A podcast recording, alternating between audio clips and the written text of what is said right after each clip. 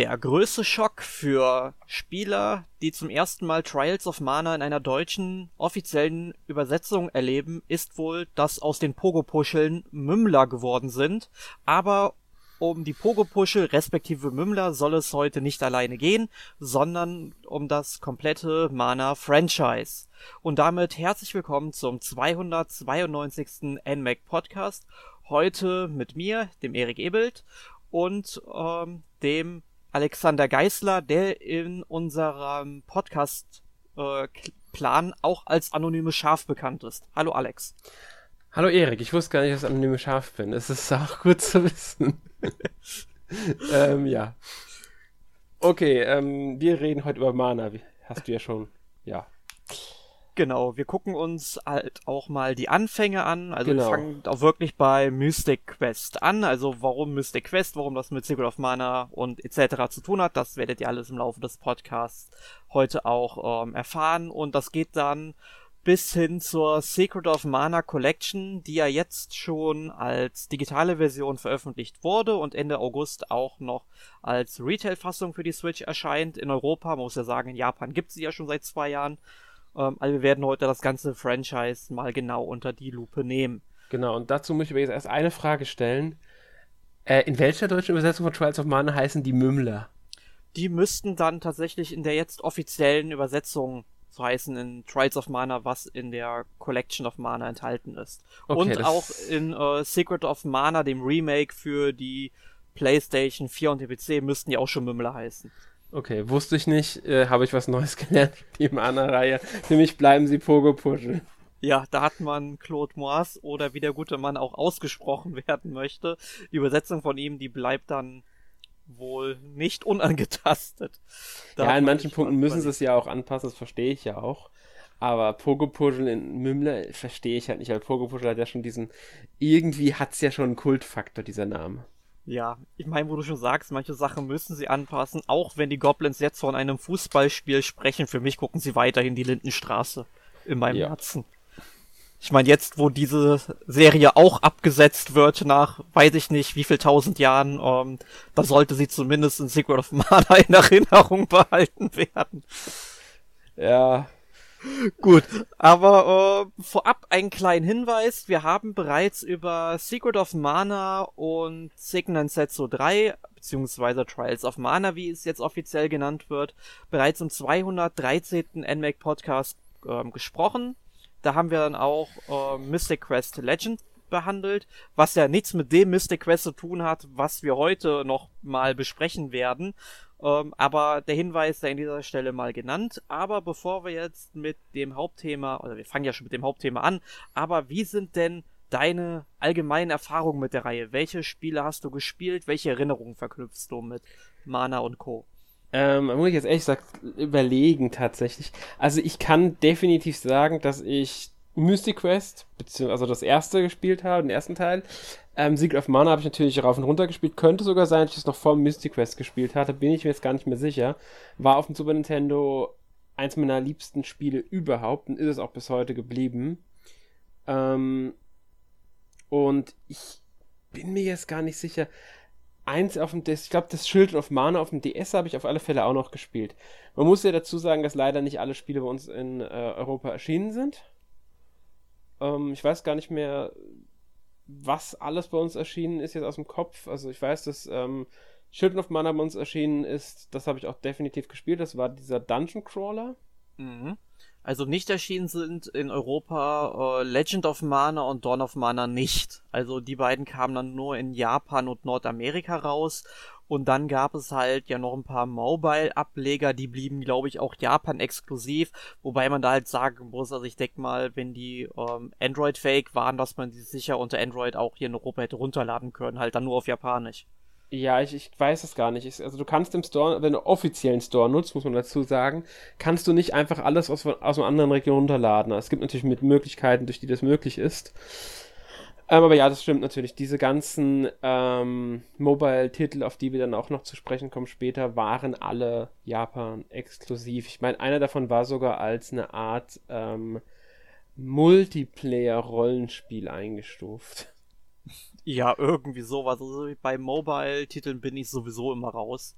Ja, ich Weil, weiß. Ich, ich kenne mich da, glaube ich, ein bisschen besser mit Mobile aus als du. ja, das glaube ich auch. Dann haben wir zumindest einen Experten, der ein wenig zu diesen Spielen sagen kann. Ja. Ja.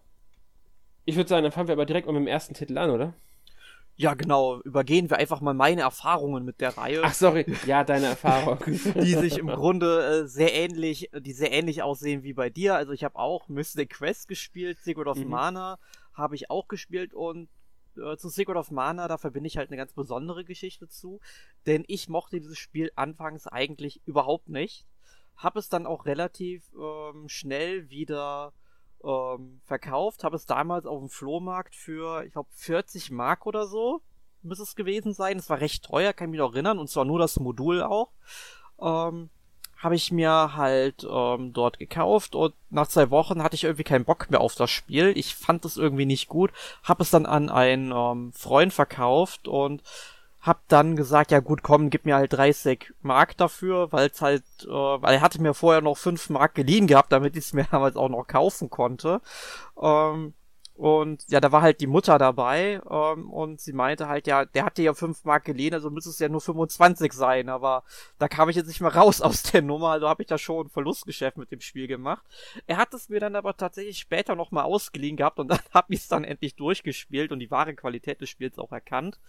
Ähm, habe es damals auch beim NMAC in der Virtual Console Version getestet, wo wir halt auch noch Wertungen hatten, habe ich im Spiel eine 7 von 10 gegeben. Eine unserer kontroversesten Wertungen. Da mhm. habe ich sehr viel Shitstorm für kassiert, aber ich bleib bei meiner Bewertung bei dem Titel tatsächlich. Ähm, ja, dann Trials of Mana beziehungsweise Signet Setsu 3 habe ich dann vor zwei Jahren erst gespielt, weil ich mir ja die ähm, Signet Setsu Collection damals auf Japanisch schon importiert habe, wo absolut nicht abzusehen war, dass die mal nach Europa kommt. Mhm. Also in unserer Welt ist anscheinend mittlerweile alles möglich. Ähm, und sonst habe ich wirklich nur Children of Mana gespielt und Heroes of Mana wollte ich mir gerne mal kaufen, habe es aber bis heute nicht geschafft, den Titel meiner Sammlung hinzuzufügen. Ja. Wie gesagt, mir fehlen ja auch einige Titel, aber mir ist gerade eingefallen, als du das so schön erzählt hast, deine Geschichte. Mhm. Ähm, also ich hatte Sieg of Mana natürlich auf dem SNES e mit Spieleberater und allem drum und dran. Hab's ja auch im Laden damals verkauft, neu. Aber Trials of Mana, zu Seiken Densetsu 3 habe ich tatsächlich auch schon gespielt. Allerdings nicht sehr lange und in einer, sagen wir, nicht ganz offiziellen Übersetzung. Ja, aber zum Thema äh, Fan Translation, da kommen wir bei dem Titel an genau. sich, denke ich, nochmal. Fangen wir doch an der Stelle direkt mal mit dem ersten Titel auf unserer Reihe an, und zwar äh, Mystic Quest, wie es bei uns heißt. In Amerika heißt es Final Fantasy Adventure und in Japan ist der vollständige Titel tatsächlich Seiken Densetsu Final Fantasy Gaiden. Ähm, kam 1991 für den Game Boy raus. Also erst einmal diese Namensfindung ist es total verrückt, was man sich dabei ähm, gedacht hat. Vor allem Mystic Quest, wenn man jetzt auch nochmal dann in ähm, Europa schaut, gab es ja noch Mystic Quest Legend. Man könnte halt meinen, dass es dann eine Verbindung zwischen beiden Spielen gibt, aber dem ist nicht so. Ich weiß gar nicht, wie hieß ein Mystic Quest Legend in Japan eigentlich? Oh, da fragst du mich jetzt was. Da hast du mir auf falschen Fuß erwischt. Ja, ich weiß es mich auch nicht. Aber ähm, man sollte vielleicht hier sagen, ich, ich vermute jetzt einfach mal, dass sie den Titel damals ähm, als Mystic Quest nach Europa gebracht haben, weiß gar nicht, was war erster, Mystic Quest oder Mystic Quest Legend? Kamen die nicht, kamen die sogar ziemlich äh, zeitnah zueinander aus? Also ich habe gerade mal die japanische Wikipedia-Seite von Final Fantasy USA Mystic Questo. Also es heißt Final Fantasy USA Mystic Quest. Mhm. Ähm, das kam 1992 äh, erst erstmals in äh, den USA auf dem Markt und Japan tatsächlich erst 1993. Es war also vorweg ein Spiel, was dann für den amerikanischen Markt entwickelt wurde. Okay, um diese Final Fantasy Namen auch ein bisschen zu schaffen und so. Und weil es halt in Europa nicht bekannt war, Final Fantasy, haben sie halt dann sich entschieden, das Mystic Quest beizubehalten. Und da man ja Mystic Quest schon kannte durch das Gameboy-Spiel, hat man halt das Legend dran gehängt. Genau. Ähm, ja Ja, der ursprüngliche Projektname äh, des Spiels lautet übrigens The Emergence of Excalibur. Also man merkt schon, dass es hier wohl um ein heiliges Schwert gibt, äh, geht. Und äh, der spätere Titel Seiken Densetsu heißt ja übersetzt nichts anderes als die Legende oder Sage vom heiligen Schwert war ursprünglich als ein Spiel für das Famicom Disk System ähm, geplant.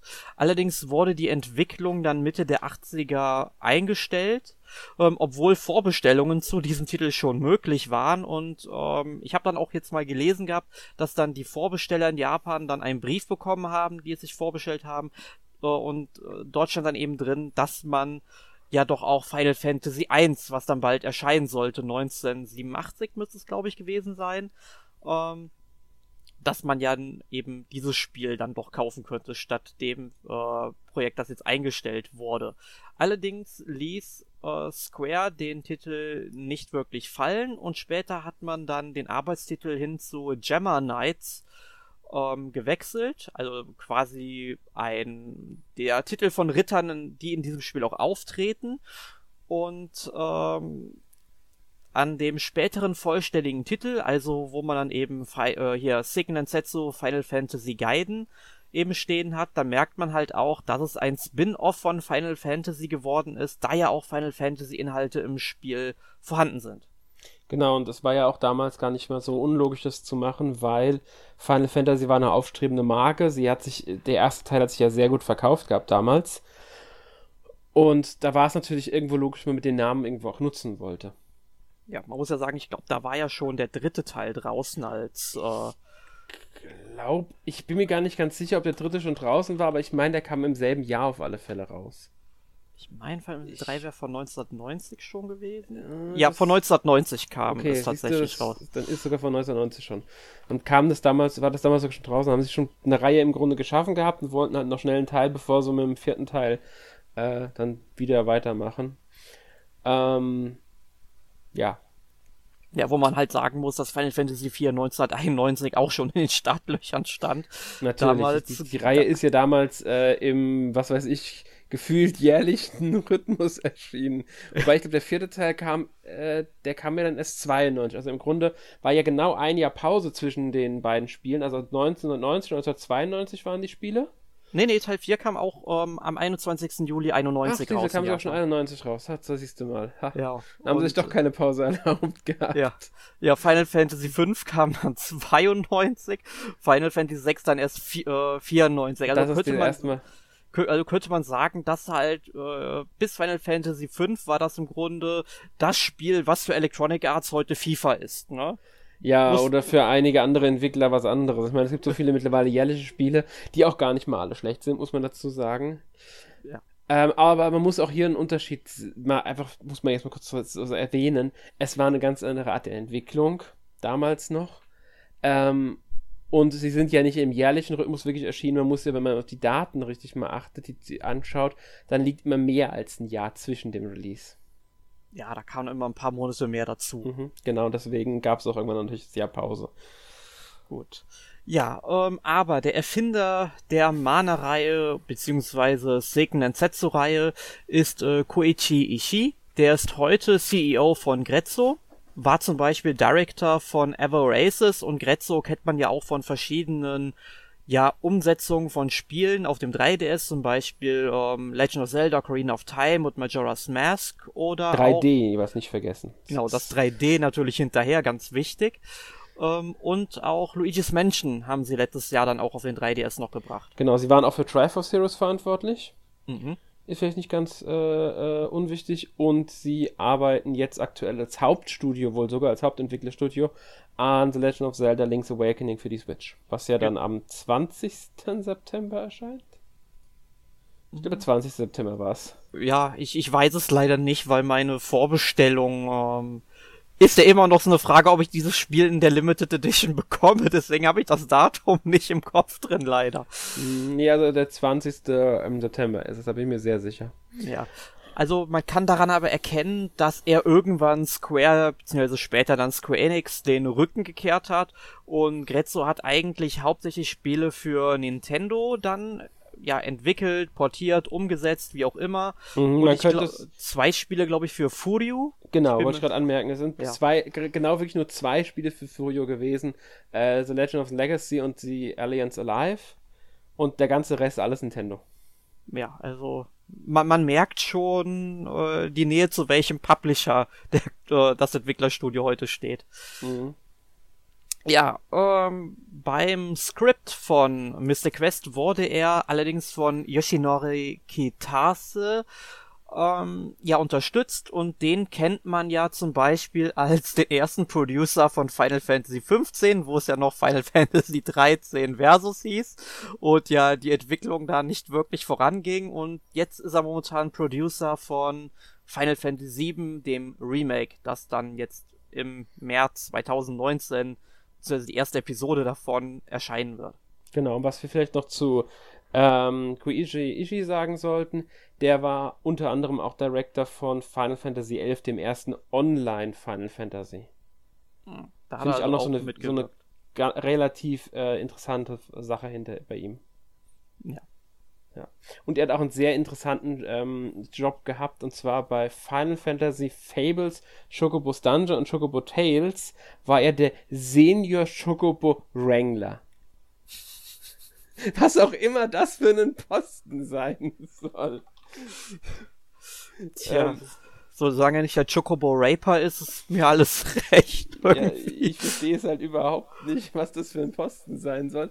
Anscheinend hat er halt äh, irgendwas mit den Chocobos zu tun. Ja, gehabt. der hat da während der Produktion immer auf die aufgepasst und die gefüttert und sowas. Ja, bestimmt. irgendwie so. Ich finde es eine sehr interessante Jobbezeichnung, die, auf die ich da gestoßen bin.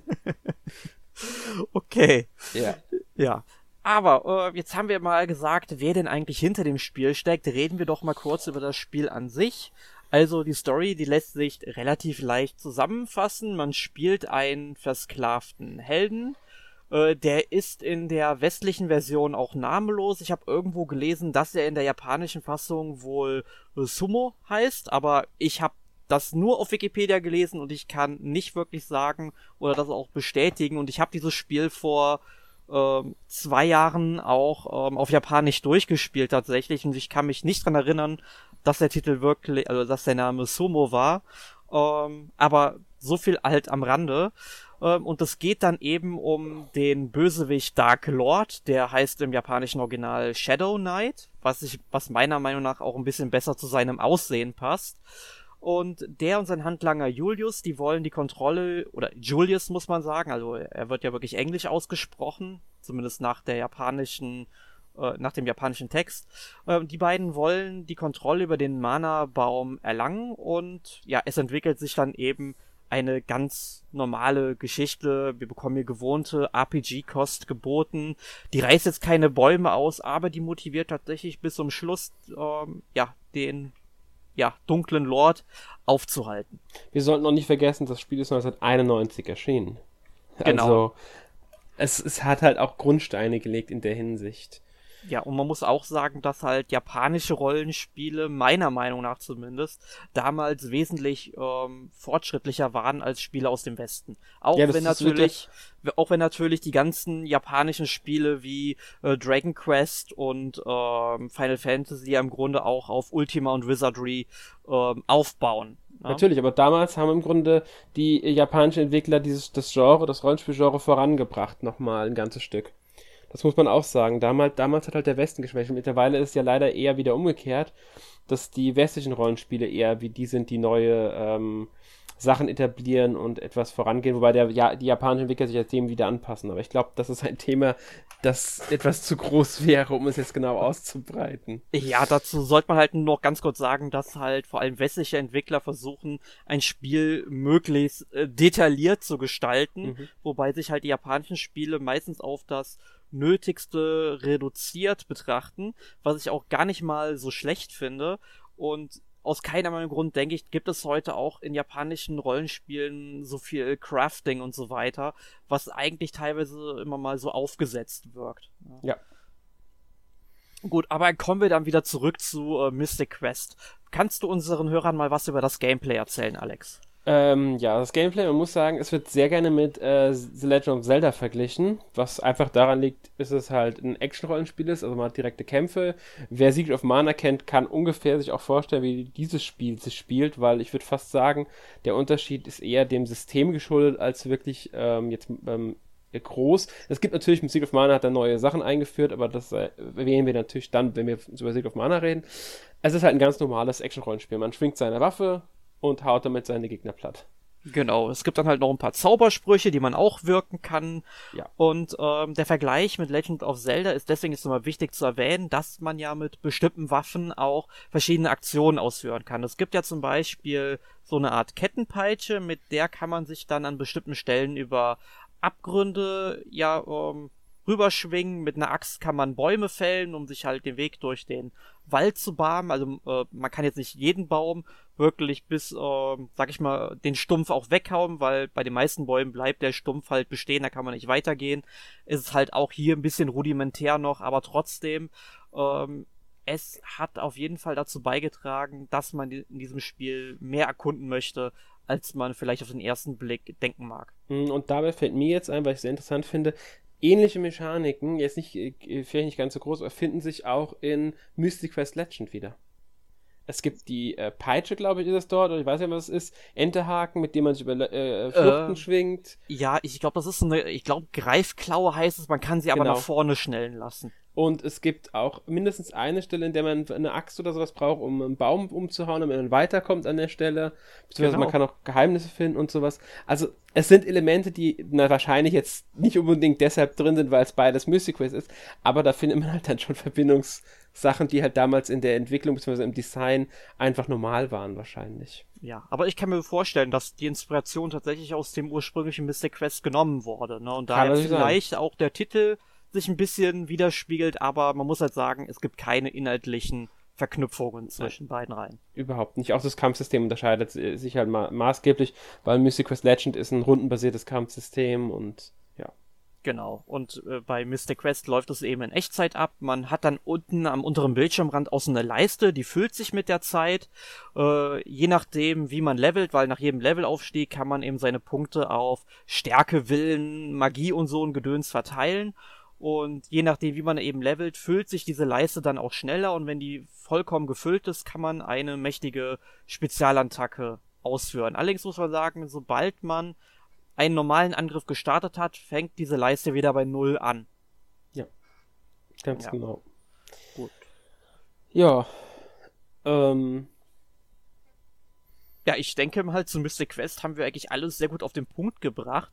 Springen wir doch ins Jahr 1993 auf das Super Nintendo, wo Secret of Mana respektive Seiken Densetsu 2 in Japan veröffentlicht wurde. Ein Spiel, das ursprünglich für das Super Nintendo CD-ROM-System ähm, entwickelt wurde, was, wie wir ja alle wissen, durch den, ähm, durch das Auseinandergehen von Sony und Nintendo, die das ja gemeinsam geplant hatten, ähm, ja halt nie zustande gekommen ist. Äh, Sony hat sich dann halt gesagt, leck mich am Arsch, wir machen unser eigenes Videospielsystem und das auch sehr erfolgreich, muss man sagen. Ähm, und Nintendo hat dann mit äh, Philips am Philips CDI gebastelt. Ähm, weniger erfolgreich. Aber nur minimal weniger ja, also ich meine, da kamen so ein paar Gräueltaten wie uh, The Wand of Gamelon und so zustande, so Zelda-Spin-Offs, die mhm. Nintendo ja heute rigoros leugnet. Das finde ich immer richtig interessant, auch wenn man sich so ähm, zum Beispiel diese ganzen Hyrule, da gab es ja diese drei Bücher, diese Hyrule-Chronik und so weiter, da mhm. wird das Spiel kein einziges Mal erwähnt. Also ähm, die, die verklären ihre Vergangenheit, muss man sagen. Aber weißt du, wo das, um mal kurz Thema zu verlassen, wo das auch immer gemacht wurde, damals beim Star Wars Holiday Special, das 78 ja in den USA ausgestrahlt wurde, das wurde auch lange Zeit äh, totgeschwiegen, dass es das überhaupt gab. Ja, ich, ich weiß nur, es hat irgendwann jemand mal auf YouTube hochgeladen und schnell kamen irgendwie so die ersten Kommentare auf Facebook, schnell bevor es Disney offline nehmen lässt oder ja, so. Disney ist ja mittlerweile gar nicht mehr so hinter, also so, dass es Totschweigen und so. Ähm, die Zeiten sind auch vorbei. Es war halt, gab's halt, ich weiß nicht, ob jemand eine Veröffentlichung davon geben wird, wahrscheinlich eher nicht. Aber es wird auch nicht mehr so totgeschwiegen. Kanon ist es natürlich nicht, das dürfte logisch sein. Ach ja, ich, ich hab's mir leider auch noch nicht angeguckt, also es soll ja richtig grausam sein. Mhm. Es hat immer den ersten Auftritt von Boba Fett drin. Oh, cool. Das ja. macht das macht's jetzt wieder okay, ne? Nee, nee. auch nicht. Nee. Gut. Gut, kommen wir äh, zu Sieg of Mana, würde ich sagen. genau, jedenfalls das Projekt sollte, nachdem eben das SNES CD-ROM-System nicht zustande gekommen ist, auch eingestellt werden. Also die Entwickler meinten eben, es müsste einfach viel zu viel aus dem Spiel rausgeschnitten werden und das wollten sie nicht. Allerdings die Unternehmensführung, die pochte dann auf die Fortführung, vermutlich weil man einfach schon zu viel Geld reingesteckt hat und nicht alles verwerfen wollte. Und das führte natürlich auch zu ein paar Änderungen im Spiel. Also äh, zum einen ähm, Ishii, also der Erfinder von Mana, der ja auch dann noch an Secret of Mana beteiligt war, äh, hat dann auch mal im Interview gesagt, dass 40% des Inhalts wohl geschnitten werden mussten, alleine schon aufgrund des Speicherplatzmangels. Also guckt ihr an, wie viel auf ein Super Nintendo Modul passt, guckt ihr an, wie viel auf eine CD-ROM passt. Ähm, da dürfte schon mal klar sein, dass da sehr viel ähm, weggefallen ist. Des Weiteren äh, sollte es dann zum Beispiel verschiedene Enden geben. Es gibt ja im Spiel jetzt auch nur noch ein Ende. Äh, das Spiel sollte zudem auch wesentlich düsterer ausfallen. Ähm, und viele sagen auch, dass äh, die ja, Entwicklungsportierung von dieser, von dem CD-ROM-System auf das richtige Super Nintendo eben dafür verantwortlich ist, dass es eben auch sehr viel, also was heißt viele, aber doch einige technische Probleme bzw. Bugs gab. Zum Beispiel dann im Magiesystem, dass man äh, zum Beispiel einen Zauberspruch ähm, ähm, raushauen konnte, der dann aber irgendwie keinen Schaden angerichtet hat, die oder auch nicht manchmal gar nicht ausgeführt wurde, aber die Magiepunkte trotzdem dann flöten gegangen sind. Und das ist so ein Punkt, das stört mich dann am Spiel doch schon sehr. Ja, das waren auch so ein paar Sachen, aber das war halt, als ich es damals gespielt habe, klein, jung, weißt schon, da ist mir sowas noch nicht so, so aufgefallen. Ich habe das nicht so wahrgenommen wie, wie, wie heutzutage, muss ich ehrlich sagen, als ich damals gespielt habe. Ich glaube sowieso, dass Bugs heutzutage wesentlich präsenter sind als früher. Damals war es halt einfach so. Man hat es einfach akzeptiert. Heutzutage, ähm, also wenn das gesamte Spiel trotzdem funktioniert. Trotzdem ist es natürlich schade, dass diese Bugs überhaupt ins Spiel geschafft haben, weil ähm, es hätte einfach nicht sein müssen. Ja. Ich, ich finde das interessant, wie du gerade sagtest, halt wegen der Kindheit. Ich wusste damals im Alter von, weiß ich, neun oder zehn Jahren äh, oder, überhaupt noch nicht, äh, was überhaupt ein Bug ist. Und das, Lust auch nicht. Das, das Lustige ist, immer wenn ich sowas gelesen habe in, äh, einer Videospielzeitung, da muss ich mal gerade ausholen, damals gab's ja die Total, eines der besten Magazine aller Zeiten. Und die haben halt immer so eine ganze Tipps und Tricks äh, Sektion im Heft gehabt. Das gibt's heute in Videospielmagazinen auch nicht mehr. Ähm, und da haben die mal über einen Bug sag ich mal, in Lufia 2 gesprochen, also das Lufia, was wir hier im Westen kennen. Uh, den es dann irgendwo auf dem Meer gibt, wo das Spiel dann eben abstürzen sollte. Ja gut, und was habe ich als zehnjähriger oder elfjähriger Knilch damals gemacht? Ich bin über das Meer gefahren, habe nach einem halben Schiff gesucht und hab's nicht gefunden, ja. Schon klar. Ich ne? verstehe schon. So, verstehst du? Bug, ne? Mhm. Und ähm, ja, aber dafür ist mir dann, sind mir an anderer Stelle Spielfehler, wie ich es dann damals eben genannt hatte, aufgefallen und erst später habe ich dann begriffen, was damit gemeint war. Ja. Ja. Ja, es ist halt schade, ich meine, so, so wie gesagt, damals konnte man noch nicht patchen, deswegen konnte sowas auch nicht behoben werden. Genau. Ähm, ich denke, deshalb sind sie heute auch präsenter den Spielern, beziehungsweise deshalb das Internet hat natürlich dazu beigetragen, dass sie präsenter sind, weil es wird mehr drüber geredet, mehr geteilt und so weiter. Die Leute wissen besser Bescheid, was das genau bedeutet. Es kann auch leichter behoben werden, deswegen wird auch drüber geredet, damit es eben behoben wird. Damals war das halt einfach so, du hast halt ein kleines Problem gehabt und hast du gesagt, ja, okay, ist halt so. Kannst, konntest es ja nicht ändern. Ja, aber da war die Qualitätssicherung noch ein bisschen, glaube ich, auch etwas mehr hinterher, dass so Spielfehler gefunden werden. Mhm, denke ich äh. auch. Also ich glaube ich gar nicht mehr. Ich denke, heute ähm, gibt es immer noch bei vielen Unternehmen eine sehr gute Qualitätssicherung. Der Unterschied ist einfach der, dass man durch die Patch-Möglichkeit ähm, nicht mehr so gezwungen ist, alles sofort zu finden. Und deshalb wird schneller gesagt, okay, wir schließen jetzt die Qualitätssicherung ab, damit das Spiel auch wirklich zu dem und dem Termin erscheinen kann. Es Mhm. wurden ja keine großen Fehler gefunden. Ähm, und deswegen kommen auch diese Day One Patches, weil sie müssen natürlich, das Spiel muss ja so und so viele Wochen vorher fertiggestellt werden, damit es rechtzeitig in, in die Pressung gehen kann. Bei vielen Unternehmen sind es vier Wochen, bei manchen kann es auch mehr sein. Ähm, damit es dann richtig gepresst werden kann, hergestellt werden, produziert werden kann und so weiter und so fort und dann auch in Handel geschickt werden kann. Ja, das Daher kommt auch kommen noch ja diese dazu. Day One Patches, weil nämlich die Unternehmen dann immer noch weiter in diese äh, ins Bugfixing gehen und in die Qualitätskontrolle und so weiter und die Fehler, die sie eben finden, durch die Day One Patches beheben. Deswegen bin ich auch kein Kritiker von Day One Patches. Ich sehe darin einfach einen, äh, eine, in- in- einfach eine Sache der Zeit, weil was wäre die Folge bei ähm, früher gewesen? Das Spiel wird um einen Monat verschoben oder das Spiel kommt fehlerhaft raus und es wird kann nie behoben werden. Dann nehme ich lieber einen Day One Patch, egal wie groß der ist. Das lässt sich ja eh nicht ändern. Hauptsache die Fehler sind aus dem Spiel draußen, sage ich mal. Ja. Gut, aber über Day One Patches, da sollten wir ein anderes Mal auch nochmal ich drüber weiß, ich sprechen. wollte es nur mal anmerken. Das ist halt, ähm, sollte man halt aber auch nicht äh, vergessen. Natürlich, bei Sieg of Mana damals, das waren äh, kleinere Fehler. Ich muss ehrlich sagen, sie sind mir gar nicht mehr so bewusst. Ja, mir, mir, Das- mir leider schon. Also ich, mir sind die damals aufgefallen, hab's halt irgendwie nicht verstanden, warum Mhm. die halt drin waren. Einfach, ich meine so, das, Sp das Spiel funktioniert ja irgendwie nach Regeln. Das Spiel muss die im Grunde ja nur ausführen. Mhm. Also setze Magie ein, wirke Magie, ziehe Magiepunkte ab. Ne? Und ja, aber dann Das- wird irgendwie so ein Prozess, sag ich mal, einfach durch einen anderen unterbrochen oder überschrieben, je nachdem. Ne? Es war halt eine heikle Entwicklung damals Ja, in der logisch. Retrospektive. Aber wie gesagt, mir ist es damals nicht so bewusst aufgefallen. Lag vielleicht auch daran, dass ich damals noch zu jung war. Ähm, und noch ein anderes Bild von Spielen einfach auch hatte. Ich meine, Mhm. wann waren das? Wann ist denn das Spiel in Eu- Europa erschienen? Ich habe es ja kurz danach dann irgendwann gespielt, glaube ich. Also 94 werde ich es gespielt haben, 95, ich weiß es gerade gar nicht. Irgendwann so in der Richtung. Ja, ich kann's dir gleich genau sagen. Also, äh, Secret of Mana vermut, ich vermute mal, äh, 93 bei uns. Als ich dann, der ja, kommt vielleicht sogar schon 93, vielleicht aber auch erst 94, wenn ich es gespielt habe.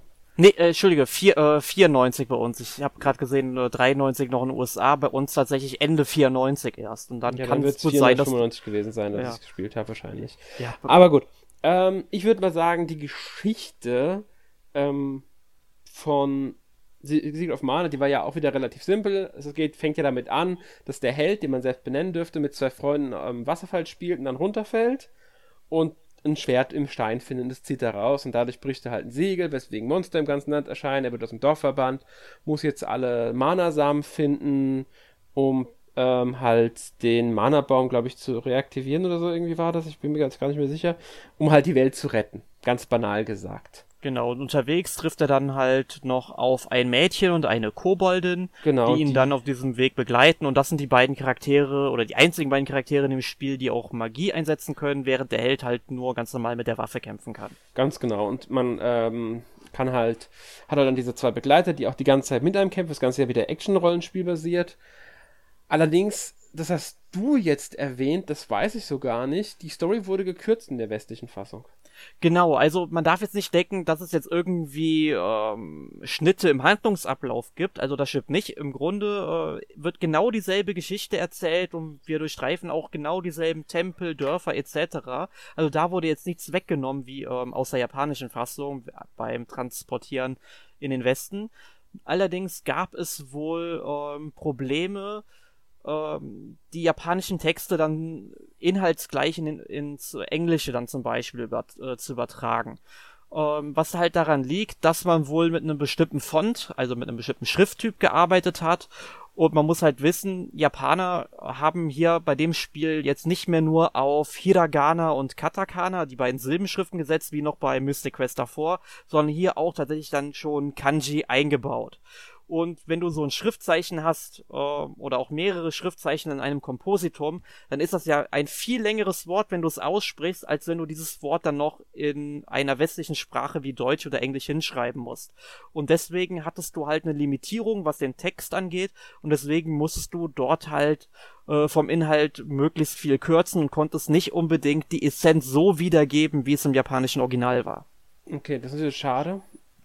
Ähm, aber ja, heutzutage würden dann die Sachen, würde dann Anpassungen vorgenommen werden, die entsprechend notwendig sind. Ich, ja, ich würde sagen, du kriegst dann einfach eine weitere Textbox fertig. Genau, meine ich ja. Heutzutage würden diese Anpassungen, wobei du hast ja nicht mehr die Textboxen, du hast ja eigentlich oft nur die Untertitel und drunter stehen und fertig.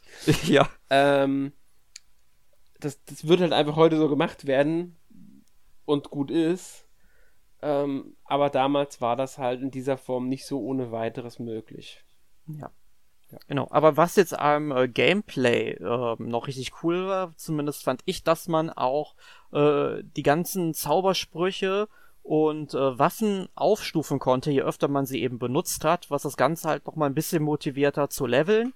Denn wenn du halt deine Charaktere dann eben von Punkt A nach Punkt B und von Punkt B zurück nach Punkt A geschickt hast, um einfach halt Monster zu killen, hast du halt nicht nur für die Erfahrungspunkte gesammelt, sondern auch noch direkt deine Schwerter, Lanzen, äh, Bumeränge und was es sonst nicht alles gab in dem Spiel äh, genauso aufzustufen wie dann auch die Zaubersprüche, die dann äh, natürlich mehr Damage bei den Gegnern verursacht haben oder deine Wunden besser heilen konnten. Ganz genau. Das fand ich war auch eine interessante Sache. Das Spiel hat, glaube ich, auch dieses ähm, Ringsystem eingeführt, wenn mich nicht ja. ganz täusche. Eines meiner Meinung nach der, eines der besten Systeme mhm. in Videospielen überhaupt und ich frage mich bis heute, warum man mit so einem System nicht zumindest optional bei ähm, Final Fantasy Crystal Chronicles 2003 auf dem Gamecube gearbeitet hat. Das hätte so gut in dieses Spiel reingepasst. Hätte es auch stimme ich dir voll und ganz zu. Ich mochte das System auch sehr, sehr gerne. Finde es auch sehr schade, dass es äh, nicht in dieser Form äh, genutzt wurde. Und ja.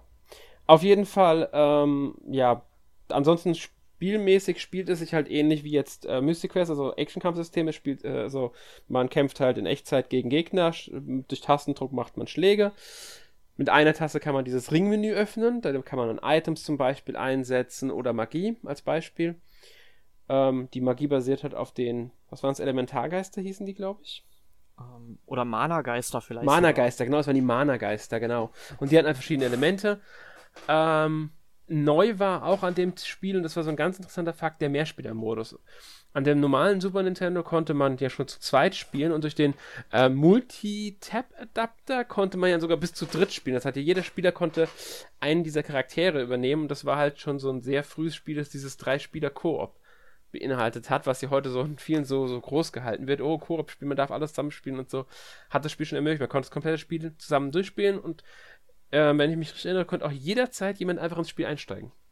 Ja, das Game. Man konnte jederzeit ein- und aussteigen und das Gute daran ist halt auch, man muss halt sagen, die künstliche Intelligenz von den beiden anderen Charakteren, die man halt gerade selbst nicht spielt, die hat ein bisschen zu wünschen übrig gelassen. Die ist recht häufig an bestimmten Stellen hängen geblieben.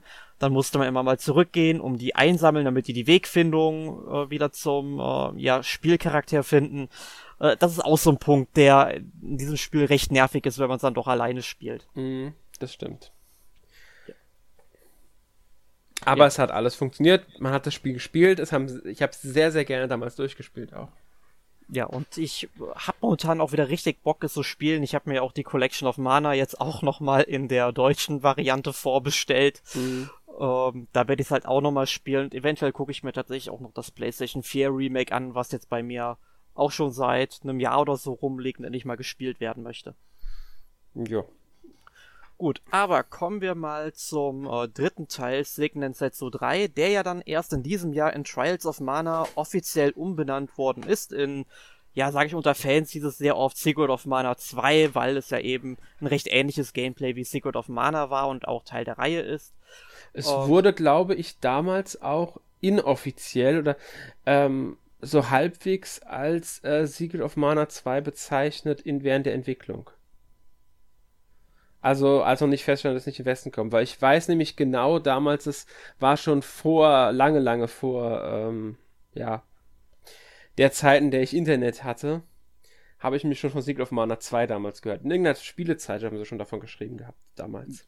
Ja, ich denke mal schon, dass das viele gemacht haben. Also ja, ja, logisch, macht ja auch Sinn. Du hast einen Nachfolger von dem Spiel, es gibt keinen offiziellen Titel. Wie nennst du Secret of Mana 2? Das wird ja bei vielen Spielereien heutzutage gemacht, wenn ein Nachfolger kommt. Man hängt aber die 2 hinten dran.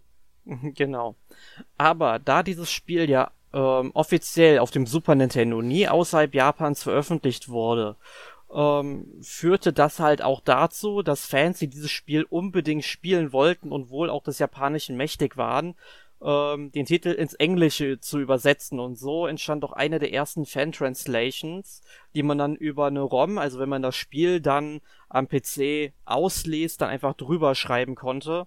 Und äh, dann hattest du dieses Spiel dann eben auf Englisch. Und mittlerweile gibt es ja auch eine recht gute deutsche inoffizielle Übersetzung und mittlerweile auch eine deutsche offizielle Übersetzung, aber halt nur in der Collection of Mana für die Switch. Genau. Ähm, war halt damals so eine Möglichkeit, das Spiel zu spielen. Wie gesagt, ich habe auch mal reingespielt gehabt in diese englische Version, habe es allerdings nie sehr weit gespielt. Ich weiß auch gar nicht mehr, wo ich es gespielt habe. Bei irgendeinem Kumpel, glaube ich, damals. Ich weiß es gar nicht mehr. Ähm, war ganz interessant, das mal zu sehen, aber ich hätte es halt damals lieber auf Deutsch gehabt. Muss sagen, ich war halt jung. Damals war mein Englisch nicht sonderlich äh, tauglich. Ich weiß gar nicht, ob ich damals äh, schon wirklich viel Englischunterricht gehabt hatte. Wahrscheinlich schon, ja. Aber noch nicht so viel, dass ich jetzt sagen würde, ich konnte so gut, dass ich so ein Spiel auf Englisch spielen könnte. Ja, das waren so meine ersten Gehversuche in englischsprachigen Rollenspielen, wie zum Beispiel Breath of Fire 2. Gut, Breath of Fire 2 ist ein schlechtes Beispiel, weil die englische Übersetzung echt Grütze ist in diesem Spiel. ähm, aber trotzdem, auch da hatte ich dann schon ähm, Probleme, das zu verstehen. Ich habe dann eben mit Komplettlösungen gearbeitet. Die haben mir gesagt, okay, du musst jetzt hier den Ort verlassen, geh nach Westen, dann kommst du irgendwann dahin. So heißt die Stadt und dann kam ich da halt auch schon weiter irgendwie, ne? Hm, ja, logisch, es geht, aber wie gesagt, ich habe es halt nie lange gespielt, weil ich habe es halt auch nicht bei mir zu Hause jetzt irgendwie gespielt oder so, sondern beim Bekannten. Ja. Ähm, war aber interessant, das zu sehen. Jetzt freue ich mich auch drauf, dass es endlich dann bei uns erscheint, wobei ich mir die Collection of Mana wahrscheinlich nicht holen werde, um es zu erleben. Ich denke, ich werde auf das Remake warten, das ja dann nächstes Jahr kommt. Ja, das wird sicherlich auch ein sehr, sehr cooles Spiel. Da gibt es ja übrigens auch eine Preview auf unserer NMAC-Webseite zu. Die habe ich vor weiß ich, einen Monat ungefähr oder so geschrieben. Äh, könnte sogar jetzt schon zwei Monate her sein. Ich bin mir nicht ganz sicher. Auf alle Fälle gibt es da auf alle, es gibt eine Preview zu Trials of Mana vom, von Erik und da verrät ihr euch, was euch denn ähm, so in nächstes Jahr, ich glaube Anfang nächsten Jahres kommt. Genau, Frühjahr, Frühjahr 2020 soll es kommen. Genau. Die Vorschau ist am 18. Juli erschienen, für alle, die es interessiert. Also genau äh, einen Monat her vom Aufnahmetermin heute her. ähm, und ja, da informiert euch Erik halt so über das, was das Spiel macht und äh, was euch da erwartet. Genau, aber fassen wir trotzdem noch mal ganz kurz genau. zusammen. Es gibt in diesem Spiel halt mehrere Geschichten, da es auch verschiedene Charaktere gibt, die man spielen kann. Also am Anfang wählt man drei aus sechs Helden aus äh, sprich ein Hauptcharakter und zwei Nebenfiguren, die sich dem Helden dann im Verlauf der Handlung anschließen. Ähm, das heißt jetzt aber nicht, dass die anderen Helden uninteressant sind. Die tauchen halt auch irgendwie am Rande auf, haben jetzt aber nicht die Bedeutung für die eigentliche Handlung und man folgt im Grunde immer so der Storyline ähm, des Helden. Ich habe, glaube ich, damals, als ich es durchgespielt habe, mit äh, Duran oder Durant, ich weiß gerade nicht, wie er jetzt offiziell genau heißt, ähm, gespielt und der war eben auf der Suche nach seinem Vater etc. und die anderen Figuren äh, haben dann eben andere Hintergrundgeschichten, aber im Grunde läuft dann trotzdem alles zusammen, denn die Handlung dreht sich im Grunde um die äh, mittlerweile als Benevodons genannten göttlichen Kreaturen, die hießen in der Fan-Translation immer noch God Beasts. Und ähm, ja, die sind jetzt durch das Erlöschen der Mana-Energie wiedererweckt worden und ja, man muss das eben ungeschehen machen, die Welt retten, Rollenspieltypisch eben. Aber was interessant ist, laut Ishii ähm, handelt es sich bei Trials of Mana um eine andere Spielwelt als in Secret of Mana. Früher dachte ich irgendwie, diese ganzen, die ersten drei Teile sind halt irgendwie noch miteinander verknüpft und ähm, das scheint jetzt bis auf bestimmte Motive nicht mehr der Fall zu sein. Äh, ganz genau. Also es ist, es ist mittlerweile ziemlich klar, dass die Spiele nicht miteinander verknüpft sind. Ähm, wurde auch später bei anderen Teilen, die dann kamen, relativ deutlich. Es gab sogar Teile, die mehr oder weniger miteinander verbunden waren. Ähm, dazu kommen wir dann auch nochmal, genau, etwas genauer, die aber trotzdem zum, nur teilweise wirklich was miteinander zu tun haben inhaltlich. Was ich halt auch sehr interessant finde. Das, das kann man halt schon sagen, äh, im Gegensatz zu meinem persönlichen Glauben, äh, ist es dann doch eher wie bei Final Fantasy zum Teil. Dass halt einfach nur dieses Mana-Zeug drin ist, aber das muss nicht zwingend alles eine Spielwelt sein. Es muss nicht irgendwie sein, dass das Spiel jetzt, was ich, 100 Jahre nach dem Spiel und das andere 100 Jahre vor dem anderen Spiel spielen. Nein.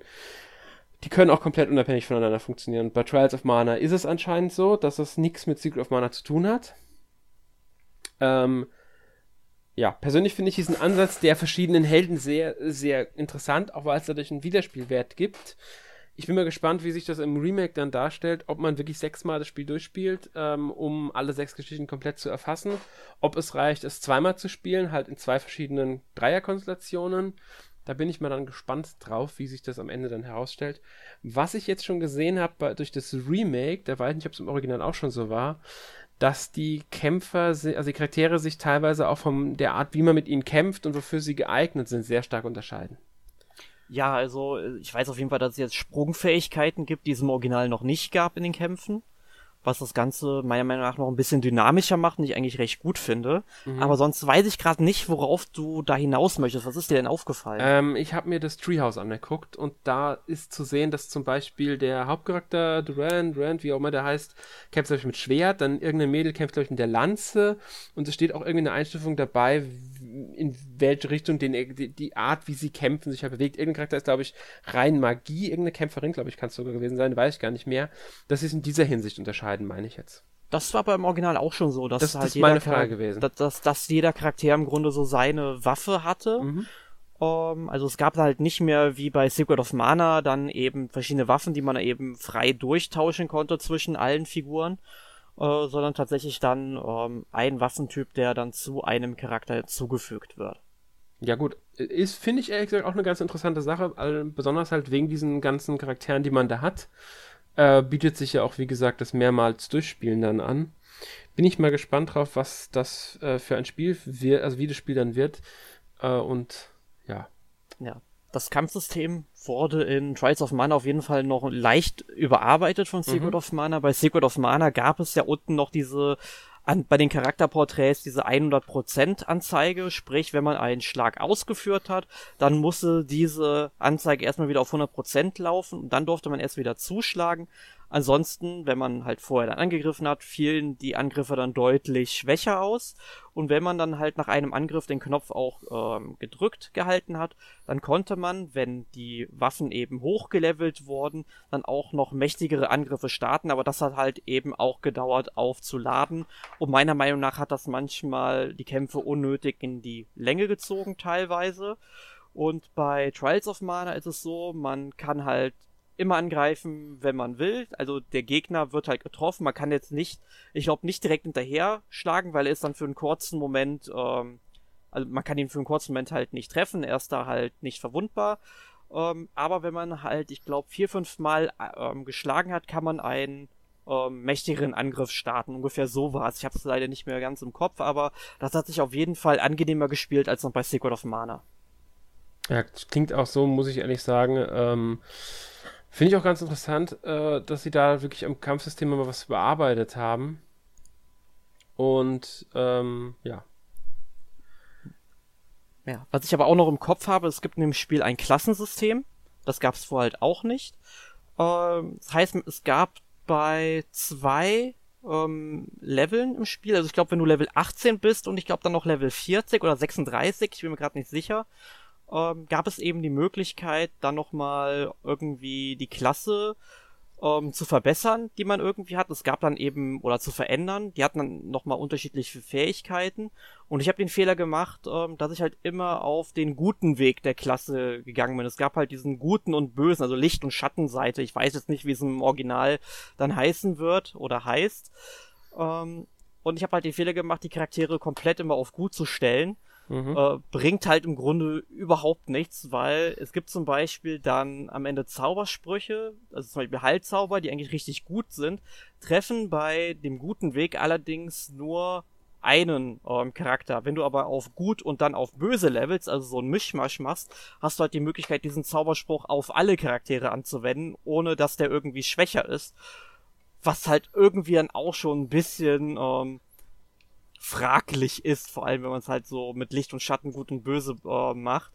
Aber ähm, deswegen kann ich euch empfehlen, wenn ihr das spielen wollt, das Spiel, ähm, ähm, stärkt die Charaktere nach gut und böse jeweils einmal. Habt ihr, glaube ich, die meisten Vorteile von. Und da gibt es auch auf jeden Fall Listen im Internet, wo dann genau steht, welche Zauber ihr dann erlernen könnt. Also da könnt ihr euch ja nochmal besser informieren. Mhm. Ich bin mal gespannt, wie das dann im Remake aussehen wird, wie sie es da gestalten, ob sie da Änderungen vornehmen. Aber das sehen wir ja dann nächstes Jahr, wenn es dann Anfang 2020 erscheint ja, ich, ich kann mir auch sehr gut vorstellen, dass man dann vorher, bevor man diesen Klassenwechsel dann durchführt, auch gesagt bekommt, in welche Richtung das dann geht. Das war halt im Original nicht so. Und du siehst ja auch schon jetzt beim Remake, was sie im Treehouse gezeigt haben, ähm, dass es ja schon bei der Charakterwahl ähm, eine gewisse Biografie zu den Helden gibt, mit welcher Waffe sie kämpfen und so weiter. Also ich denke mal schon, dass das alles sehr viel durchschaubarer wird, aber genau wissen wir es dann erst nächstes Jahr. Ganz genau. Ja, ähm, das nächste Spiel in der Reihe war ja dann Legend of Mana, beziehungsweise sagen denn dazu ähm, Legend of Mana hieß es, glaube ich, in Japan? Genau. Ja, das ist in Europa nicht erschienen, nur in Japan und Nordamerika war das erste Spiel für eine Nicht-Nintendo-Konsole, und zwar für die PlayStation, für die erste, das ist erschienen damals. Ähm, genau, das ist 1999 kam das raus, also vier genau. Jahre nach Trials of Mana. Ja. Und das ist interessanterweise in 2D und nicht in 3D erschienen, obwohl die Konsole diese Möglichkeiten gehabt hätte. Sollte man da vielleicht bedenken. Ich weiß gar nicht mehr, gibt's da, gab es da einen Grund für? Weißt du da irgendwie, warum die da sich für entschieden haben? Äh, ich kann's dir ehrlich gesagt nicht sagen, warum sie das gemacht haben. Vermutlich, um eine Nähe zu den vorherigen Teilen zu entwickeln. Und ich glaube, der Entwickler konnte sich auch noch nicht so mit den technischen Möglichkeiten anfreunden, ähm, äh, seine Visionen konnten, glaube ich, so nicht so ganz umgesetzt werden, die er hatte und vermutlich haben sie sich deswegen äh, weiter auf 2D-Sprites und so weiter ähm, eingelassen. Okay, ja, klingt äh, plausibel, aber so genau wissen wir es halt dann auch nicht. Ähm, interessant finde ich, dass das Spiel halt relativ kurzfristig erschienen ist. Also es wurde ja im März 99, glaube ich, angekündigt, im Juli ist es dann schon veröffentlicht worden. Es ging richtig schnell und man muss dazu auch sagen, die Entwicklung müsste für Ishii eigentlich ein richtiger ja, Entwicklertraum gewesen sein, denn ihm wurde eben ein entspannter Zeitplan gewährt und auch das nötige Budget, das er brauchte. Also da kann man sich halt vorstellen, dass Entwickler dann gerne mal ein bisschen durchdrehen. Äh, Peter Molyneux, ich hab dir zugezwinkert. Ähm, aber diese Entwicklung äh, schien dem Mann nicht gut getun zu haben, denn irgendwann fing dieses Projekt an, so ein bisschen außer Kontrolle zu geraten, weil man eben ja, glaube ich, so viel Zeit und so viel Budget hatte, sage ich mal salopp gesagt, es gab sicherlich irgendwo eine Begrenzung. Ähm, ja, und als es dann eben so geschehen ist, dann hat ähm, Akitoshi Kawasu, der der Producer von dem Spiel war, der ist aktuell übrigens mit dem Port von Saga Scarlet Grace für die Nintendo Switch beschäftigt.